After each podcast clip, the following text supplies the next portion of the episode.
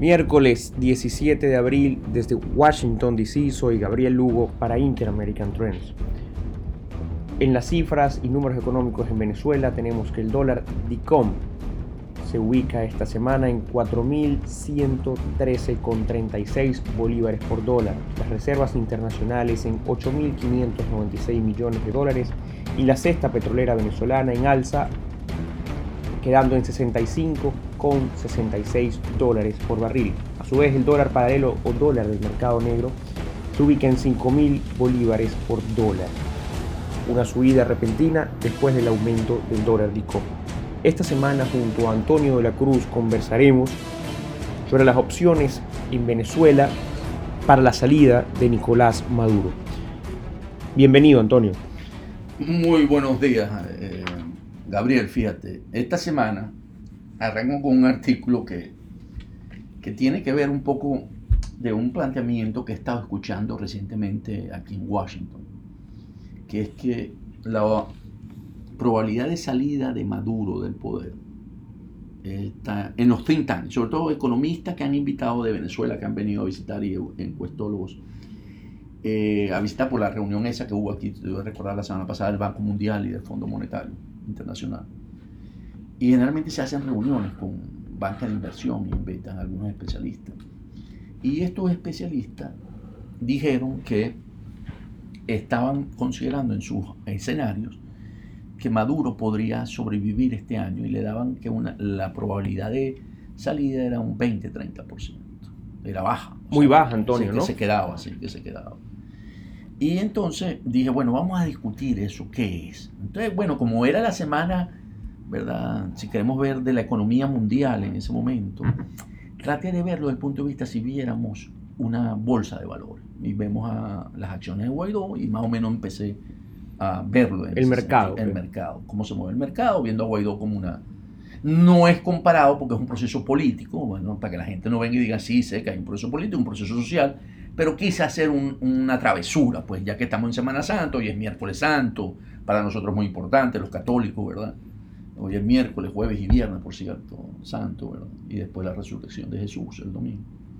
Y entonces, y tuve, traté de entender un poco. Entonces dije, bueno, ¿será que estos economistas y encuestólogos han visto las últimas encuestas de, sobre todo una muy, que es muy pública, que es la de Mega, Mega Análisis, que dice que Guaidó en febrero tenía un liderazgo de un 82% para llevar a cabo el cese de la usurpación y que en este momento, cuando la última que salió, hace unos 10 días, estaba más o menos en 52, 53%, entonces se ve una caída ahí de esa, de esa, de esa opción.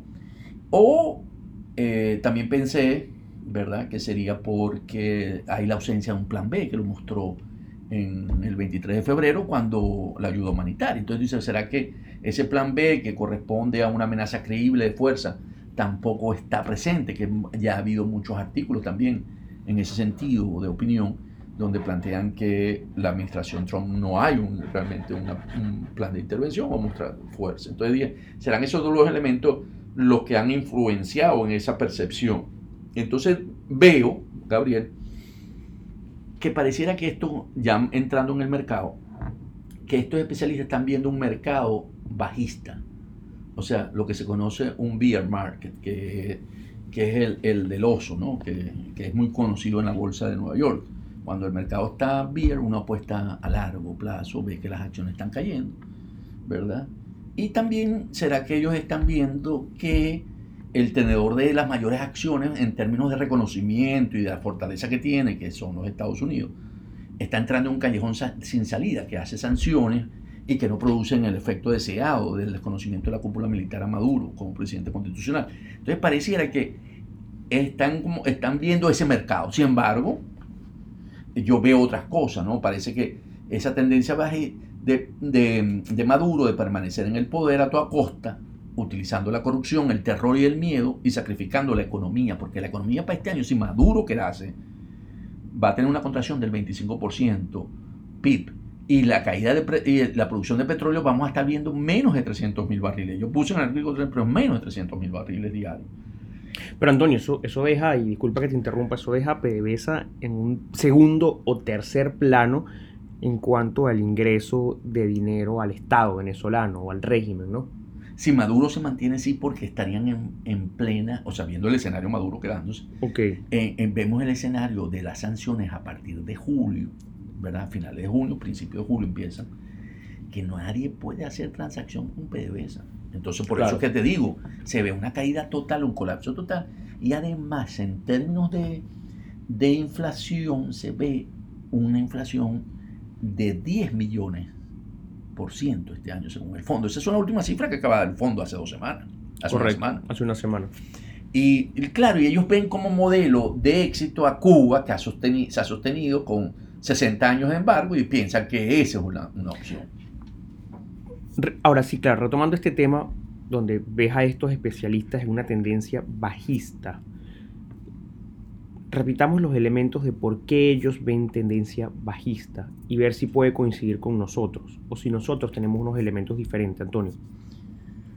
Bueno, ellos ven, ¿verdad?, que la capacidad de Guaidó se ha limitado a la resistencia no violenta, que lo ha venido haciendo. Acaba de estar en el estado Zulia y en Falcón, ¿verdad? Y la Con- contra todo pronóstico. contra todo y, y- y ha saltado muchas eh, barreras que le han puesto. O sea, obstáculos, sí. Se tuvo que ir por el lago de Maracaibo una lancha porque le habían trancado el puente sobre el lago para que no fuera a Cabimas el día domingo. Y él saltó y estuvo en Machique también. Si uno ve un video que está circulando, que es muy impactante, cómo él logra esquivar todas esas Obstáculos. resistencias y él logra y el pueblo lo acompaña. Hay unas, unas tomas ahí del pueblo que son impacta- impactantes, como lo ayudan a, a esquivar eso. Y él está construyendo esa masa crítica o tiene esa masa crítica y, y ese liderazgo, ¿no? Pero es eso, no, no, no, no, no tiene el poder o la fuerza a través de, un, de poder hacer una intervención humanitaria, una, una, una amenaza real en términos de fuerza que se pudiera presentar, que hoy no está planteado en la región. Entonces, los analistas no ven esa amenaza real hacia las Fuerzas Armadas, que es lo que sostiene, o a la cúpula de las Fuerzas Armadas que sostiene a Maduro, y por eso ven ese mercado últimamente bajista, pues ya han transcurrido desde que se juramentó Guaidó el 23 de, de enero, ¿verdad? Febrero, marzo, y ya estamos hoy, como tú lo dijiste, 17 de abril.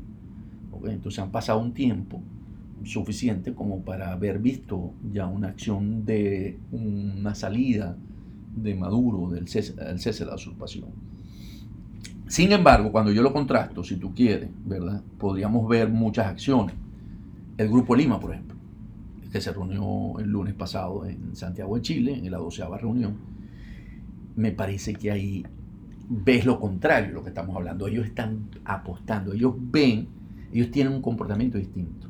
Que es- que, que no ha sido fácil, Antonio, llevar a la región a, a que se una en torno a un mismo comportamiento. Es decir, en esta analogía que haces del mercado y la política en Venezuela, ¿dónde ubicas al grupo de Lima? ¿En la tendencia bajista? O sea, en, en el beer market o, o lo ubicas en el otro lado? No, el- el- lo que pasó el, el lunes en, Lim- en Santiago de Chile es totalmente un, un- vamos a llamarlo entre comillas, un inversionista distinto. Ellos son lo que se llama bullish, El bullish. ¿ok? Que es meto porque voy al alza, vamos a, a la subida, le mete plata a la- porque la acción va a subir y va, y va a cobrar. Es decir, están apostando Están a la tendencia de, Guaidó, alta, de, de, de que Guaidó va a tener va- éxito. Va, a tener éxito. ¿Por qué? Porque ellos solicitaron ahí en ese comunicado, que no lo habían hecho, la solicitud de aislamiento internacional a la Maduro y critican cosas que la región le costaba a China, Cuba, Rusia y Turquía por apoyar el régimen. Que, que es muy duro, Antonio, y, y hago un paréntesis acá, que el grupo de Lima haga esa crítica entendiendo que ahí está Brasil. Chile y otros mercados muy importantes para Asia, para China específicamente. que Entonces, forma parte del BRICS. de- eh, de los BRICS. Brasil. exacto. Entonces, lo que habría que ver allí es la respuesta de Asia, de China específicamente, ante una región que cierra, que cierra filas con, con el presidente encargado, Juan Guaidó. Y, y en el caso de Rusia creo que sería diferente después de que Rusia había enviado una carta al Congreso colombiano que según el embajador ruso en Bogotá fue malinterpretada. Sí, él, él, trató de, porque se, met, se asuntos internos, cosas que ellos dicen que no quieren en Venezuela, en, en Colombia. Cuando Claro, y- ellos, ellos, ellos amenazan básicamente a Colombia. Bueno, Pero podemos una decir amenaza que- sutil. po- sí, y podemos, para el estilo ruso, ¿no? Sí. Y podemos decir que la respuesta del grupo de Lima es la región en, como un grupo, como monolítica, actuando en favor de, de nosotros mismos, de la región, ¿no? Ahí el canciller, sí, yo estoy de acuerdo contigo, porque el canciller Holmes, que debió haber Canciller sentido, colombiano, claro. que debió haber sentido eso muy fuerte, dijo, aquí me la desquito, porque no se pudo en Bogotá. Bogotá la, la- la resolución fue me- más tibia, más tibia. Por supuesto, pero la, la carta de Rusia vino después, de- después, no, del no, estoy grupo diciendo de la por eso, por en eso estoy diciendo, seguro que el canciller colombiano Holmes, él dijo aquí, y, y ha sido muy, muy importante. En definitiva, el canciller colombiano ha hecho un muy buen trabajo en el grupo de Lima y a su vez todos los, los miembros, ¿no? De Ujú. Estados Unidos, el canciller colombiano, pero, pero esta, esta resolución eh, creo que, que muestra una mejora de, de la región, ¿no? Entonces, ¿cómo ayuda esto a la analogía que está Ah, haciendo entonces, del mercado? Entonces, entonces tú sientes que el grupo de Lima está, ¿verdad? Eh, bullish y entregándome, apostando a Guaidó. No solamente eso, sino que le piden a la- al secretario general de la ONU la parte de brindarle urgente asistencia humanitaria a la población que ya llegó. No, y que el secretario general de Naciones Unidas, Guterres, ya, he- ya se pronunció Por primera vez después de mucho tiempo. Por eso, entonces te muestra que eh, la ayuda humanitaria también, el grupo de Lima lo refuerza, así como lo ha venido fortaleciendo mucho el presidente Guaidó, ¿verdad? Y hablan de viola, sistemática violación de los derechos humanos, y aquí se están refiriendo a Marrero. Ese es uno, lo- lo- Al secuestrado del régimen Roberto Sí. Marrero. a Roberto Marrero, porque él era, él era el chief of staff de Guaidó, o sea que lo meten Sí, también. él prácticamente era el, el ministro de despacho. Sí, el secretaría, se la hace. El ministro de la Secretaría de Despacho. Y, y lo meten también. Entonces te dicen, ¿verdad? Aquí vamos, si lo queremos ver en un juego de póker, all in. Pero lo estamos viendo como un mercado. Entonces ellos están comprando acciones, ellos están metiendo dinero y están jugando eh, desde el punto de vista bullish. Pero esa misma, la semana, esa misma semana anterior, pasó el secretario de Estado. Mike Pompeo estuvo en la, en la frontera colombo-venezolana en Cúcuta Y con el presidente Duque Y pasó por Chile. y pasó por Chile Y, antes de ir. y pasó por, por Perú. Correcto. y pasó por Paraguay. Pero en Chile se dejó decir unas declaraciones que hay que escucharla bien, porque él se va de frente contra China. Y le dice a China que el financiamiento de el país asiático al régimen de Maduro ayudó a estimular y alargar la crisis en Venezuela. Porque los préstamos chinos, que estaban en el fondo chino, tú sabes, ¿verdad? Han entregado, han alcanzado un, un monto de 60 mil millones de dólares que no han servido, que han servido solamente para alimentar la corrupción, reprimir la resistencia no violenta a favor de la democracia y financiar los programas sociales para la cohesión social. ¿Qué le está diciendo en ese momento, ¿cómo se llama? El, eh, Mike Pompeo? El dinero que ustedes le han dado a Venezuela es para alimentar la dictadura de Maduro. Correcto. Es tal contundente ese argumento de...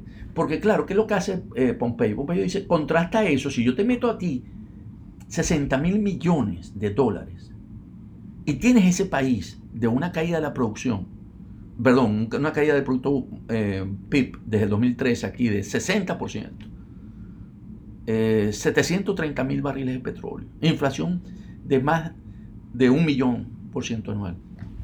¿Dónde está ese dinero? ¿Tú sabes cuánto se habla del plan de reconstrucción de Venezuela? Y esas son cifras oficiales del plan, del plan país. 60 mil millones de dólares. Lo que, O sea, debemos, lo lo que debemos Lo equivalente que metió China se ve como los recursos necesarios para la reconstrucción de Venezuela. Claro. Entonces tú dices, ¿cómo? Wow. Por eso que a mí me parece que lo de, lo de Pompeo es importantísimo cuando lo señala, porque los desnuda a los chinos.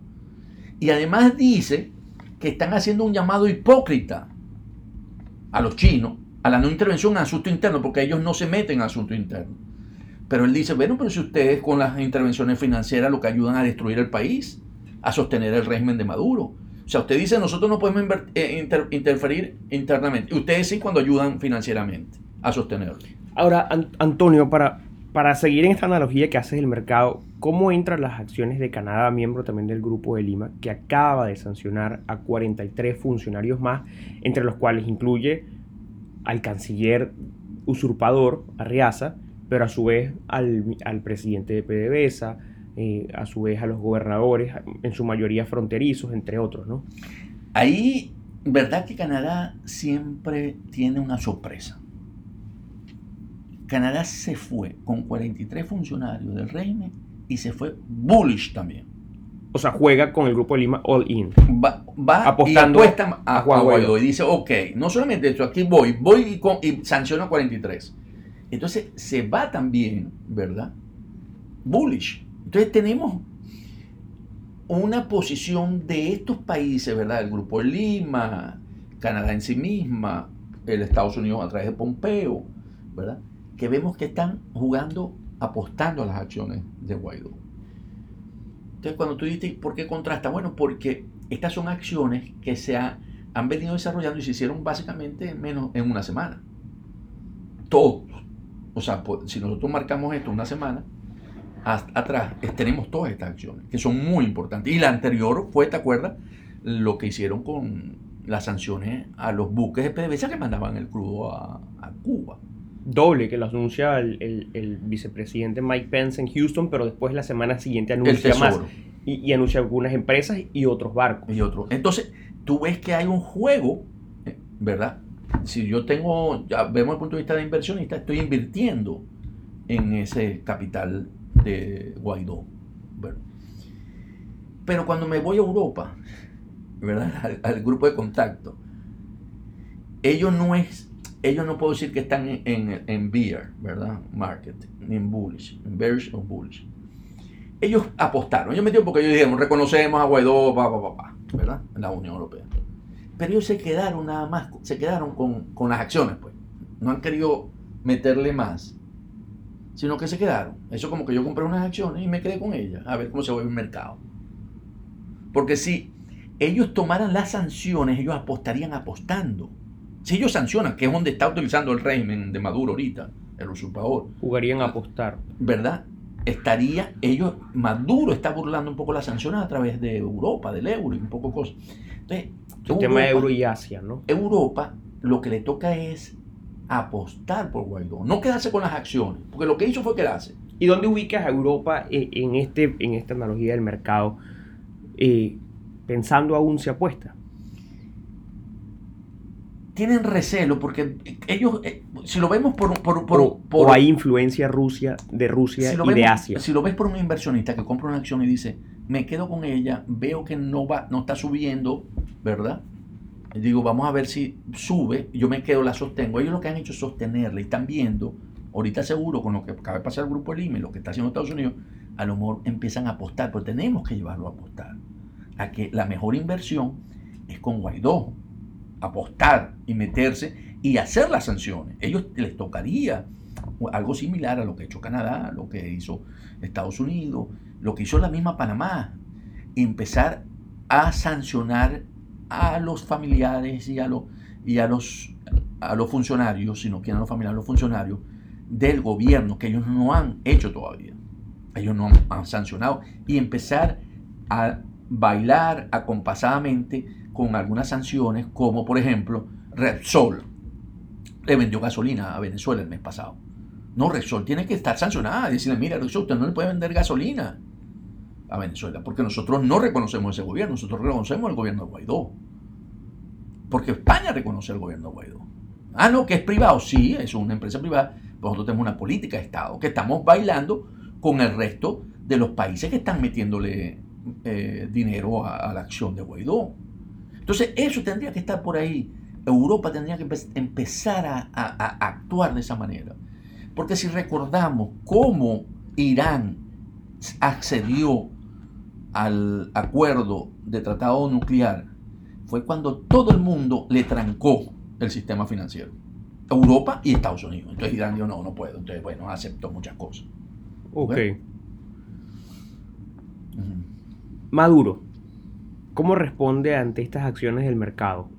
El grupo de Lima apostando Guaidó, eh, América, casi América entera apostando a Guaidó con, con el bullish, ¿no? Eh, hablo de, de, Canadá y de Estados Unidos, ¿no? Más el, grupo alimentero, ¿no? Saquemos a México, que no está jugando ahorita en este mercado, está pensando o está viendo hacia dónde se mueven las acciones, podemos decirlo así. ¿Y Nicolás Maduro cómo juega? Nicolás Maduro está eh, y sus apoyos, ¿no? Porque tiene su apoyo, tiene, tiene Rusia, tiene Irán, tiene a Cuba, tiene a China.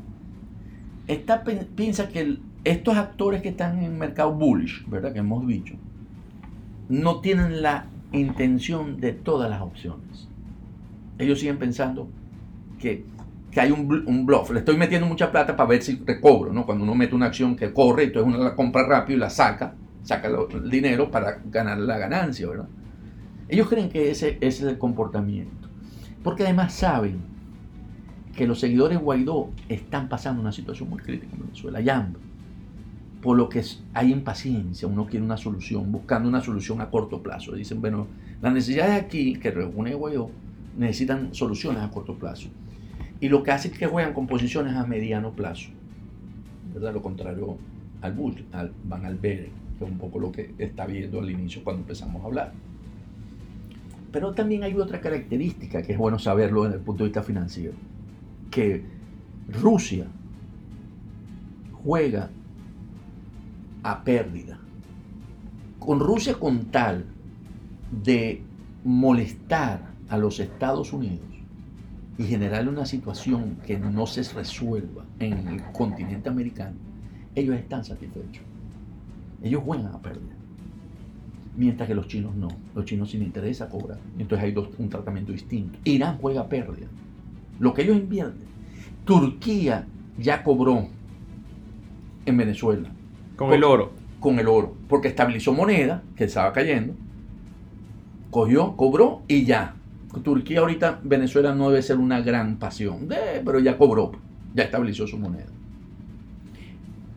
Pero lo que estamos viendo, Antonio, para ir resumiendo, es que los apostadores más grandes, hablamos del Grupo de Lima como un apostador, miembro de varios países, ¿no? Estados Unidos, Canadá, están apostando a Juan Guaidó. Es correcto. Y tenemos otros grandes que son menos, que no lo están haciendo. Correcto. China y Rusia. ¿Qué futuro le ves a ese mercado? Ve. Si los principales actores que cobran, que apoyan a Guaidó, generan la confianza en el mercado, ¿verdad? De que ellos están mostrando esto y empiezan a dar ganancias. ¿Qué significa dar ganancias? Paran los buques que van a Cuba, ¿verdad? Eh, se traen aquí al Pollo Carvajal y hacen el caso, el indictment de Diosdado, sale público, pues no termina de salir público. Cuidado, que tuvo Carvajal y, como, como en su momento el general Carvajal manejaba y inteligencia y contrainteligencia al mismo tiempo. la información que debe manejar es bastante grande. Y motiva al resto, Europa por ejemplo, a que se vea el, que el mercado es, es un bull market. Hermano, yo creo que estamos cerca de una solución. Si no logramos... Estamos cerca de un cese de usurpación, si eso se da así. Si, eso se da. si no se da así, Maduro podríamos ver la opción de que vieron estos que dijeron allí que, se, extienda un poco más. La, la usurpación de la presidencia. Muchas gracias, Antonio. Interesante el punto de hoy. Muy amable, Gabriel. Y esto ha sido todo por hoy. Gracias por escucharnos. Se despide de ustedes Gabriel Lugo. Por favor, interactúen con nosotros a través de nuestras redes sociales arroba Trends en Twitter o en nuestra página web interamericantrends.com.